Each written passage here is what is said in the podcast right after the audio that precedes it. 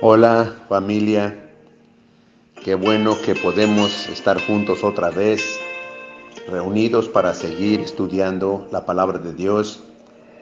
Ayer terminamos el capítulo 17 de Juan, un capítulo pues muy hermoso, porque es la oración que el Señor hace por sus discípulos antes de partir a la presencia del Padre.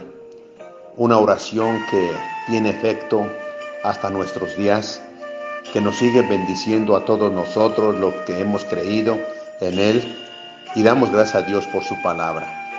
Hoy comenzamos con el capítulo 18 y aquí todo está preparándose una escena para la entrega de Jesús y el juicio que le hacen a Jesús no siendo culpable y viene la crucifixión y, y la muerte y la resurrección de Cristo y vamos a comenzar con el verso 1 del capítulo 18. Habiendo dicho Jesús estas cosas, salió con sus discípulos al otro lado del torrente de Cedrón, donde había un huerto en el cual entró con sus discípulos. Y también Judas, el que le entregaba, conocía aquel lugar, porque muchas veces Jesús se había reunido con sus discípulos. Judas, pues, tomando una compañía de soldados, y alguaciles, de los principales sacerdotes y de los fariseos, fue allí con linternas y antorchas y con armas. Pero Jesús, sabiendo todas las cosas que le habrían de sobrevenir, se adelantó y les dijo, ¿a quién buscáis? Le respondieron, a Jesús Nazareno. Jesús les dijo, yo soy.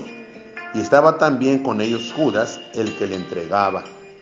Cuando les dijo, yo soy, retrocedieron y cayeron en tierra.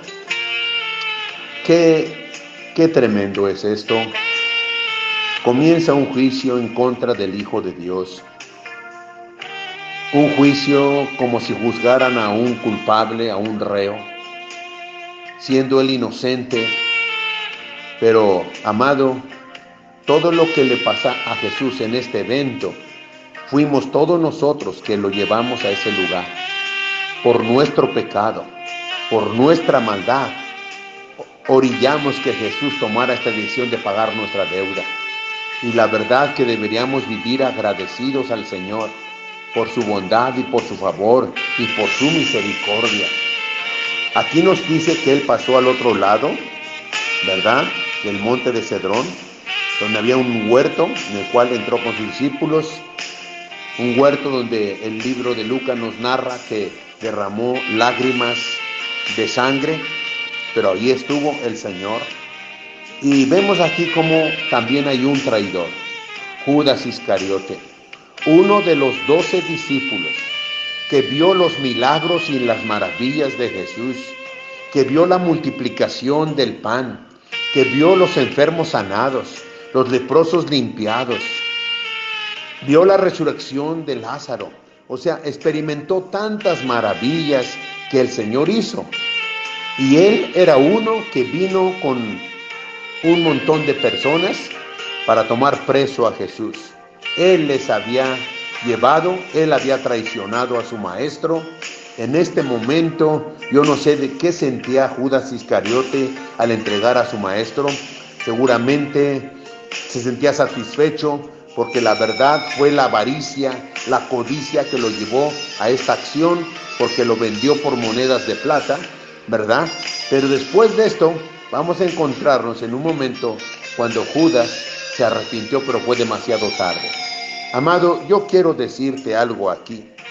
No seamos como este personaje, como Judas. La verdad, temamos a Dios.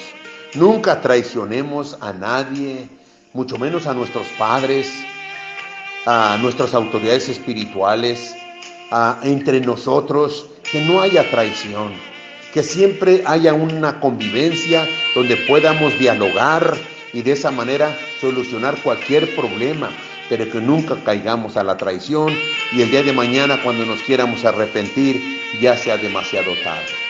Amado, creo que es una lección que Dios nos está dando para ser verdaderos hijos de Dios siguiendo el ejemplo de Jesús y amándolo hasta la muerte. Gracias pueblo de Dios, cuídense por favor, aún estamos en protección. Cuídate, que el Señor los bendiga y reciban un abrazo todos ustedes. Gracias.